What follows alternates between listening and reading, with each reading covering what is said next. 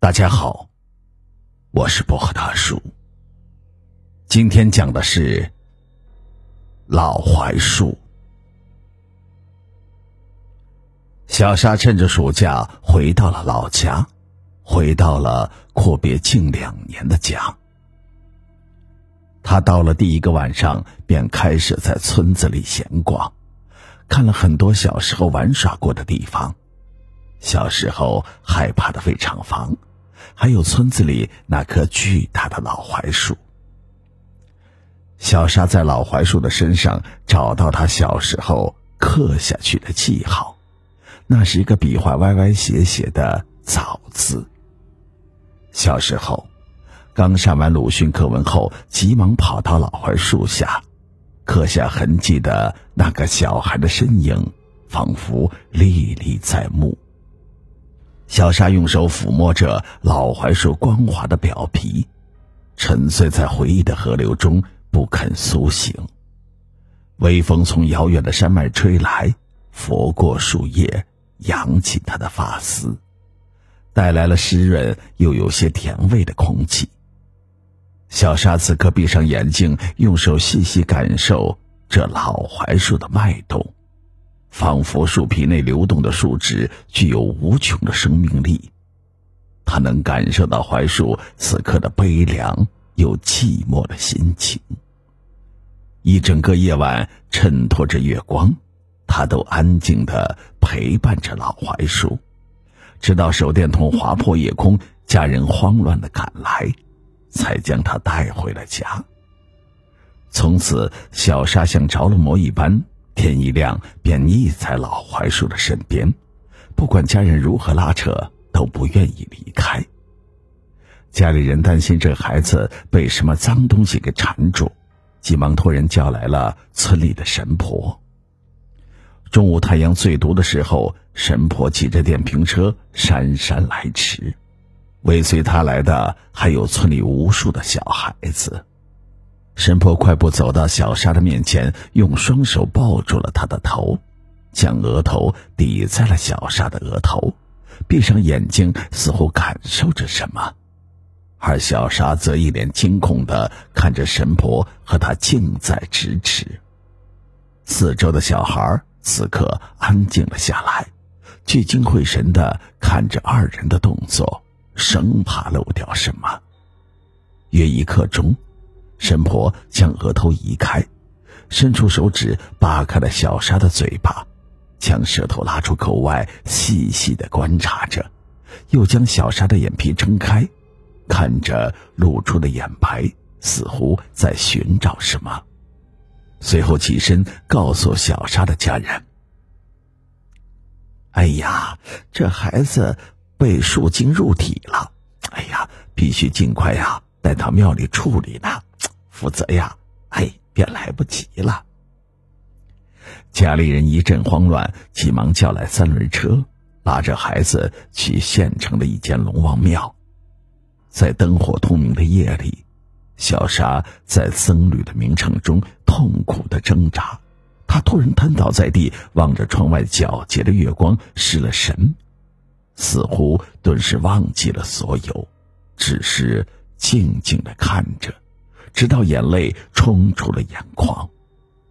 僧侣看着他的眼泪，松了一口气，将他搀扶了起来，画了几张符咒，嘱咐家里人带回去，让他喝着水喝下去，能保他平安。家里人一阵道谢，付了香油钱，就回了家。事件似乎在这里告一段落。然而。令人意想不到的事情却发生了，并将恐惧扩散到整个的村子里。第二天，家人醒来的时候，发现小沙并没有躺在床上，心里暗叫一声不好，急忙四处寻找起他来。然而奇怪的是，大门依旧紧锁着，小沙的鞋子依旧放在鞋柜上，人却神秘消失了。家里人匆匆赶到老槐树的边上，四处寻找了半天，却没有发现小沙的踪迹。家里人急忙报了警，并在村口的广播上持续的发布寻人启事。一天过去了，小沙依旧没有任何的线索。警方在小沙的家里调查了很久，确定并不是一起绑架案，并开始往入室杀人案的方向调查。然而，在当天夜里，奇怪的事情发生了。一个放牛的老汉夜里赶牛回家的时候，路过老槐树，意外发现老槐树的树枝上有女人的脚，吓得差点滚入路边的排水沟里。所幸警察此刻还在调查小沙的案子，并没有离开村子，当即立刻赶了过来，推开手电往树上一照，只见一个约莫十五岁的小姑娘双手低垂。在树上上吊死了，而勒死她的不是绳索类的物品，而是树枝。这会不会是小沙呢？警察当即叫来小沙的家人辨认，意外的是，这并不是小沙。待到天明时候，死者的家人前来认人，当场痛哭不停。死者家属说道。我们是今天早上才发现孩子不见的，家里的大门锁得好好的，孩子的鞋也还在，人却消失了。我们刚想报警，有人告诉我们槐树下死了人，让我来辨认一下，没想到死的正是我们失踪的女儿。因为两起案子很是类似，警方觉得这棵老槐树或许是破案的关键。急忙调派人手，仔细的搜查这棵槐树。当天夜里，当最后一名警察也抽完最后一支烟，准备返回家的时候，他突然听到树枝上传来一阵挣扎的响动。抬头望去，一个穿着背心的小男孩颈部被树枝缠住，在上面痛苦的挣扎着。那警察急忙拿出无线电，呼叫了起来。而自己则壮着胆子爬上了槐树。约莫十分钟后，警车穿过夜空赶了过来。警察开启手电筒往树上照去，只见一个留着平头的小男孩吊死在树上，另一个伸出手搭在小男孩肩膀上的警察，他也同样吊死在上面。警察们被眼前的情景吓坏了。纷纷不敢靠近槐树一步，就这样四散的回到了警车里。待到天亮的时候，才敢上树将两个人解了下来。警察此刻已经确定这棵树是有问题的，当即联络了村里的村长。村长啊，得麻烦您一件事情，这样，您叫几个壮丁过来，然后让他们带上伐树的工具。把咱村里那棵巨大的老槐树给砍了。村长在电话的另一边说道：“哎呦，警察同志，这树啊，怕是成了精，就这样砍，会有怨气不散的，以后村子怕会出现很多怪事儿啊。”警察一听便说道：“不行，这树必须要砍。”村长一听，当场汗如雨下。便提出一个两全的办法。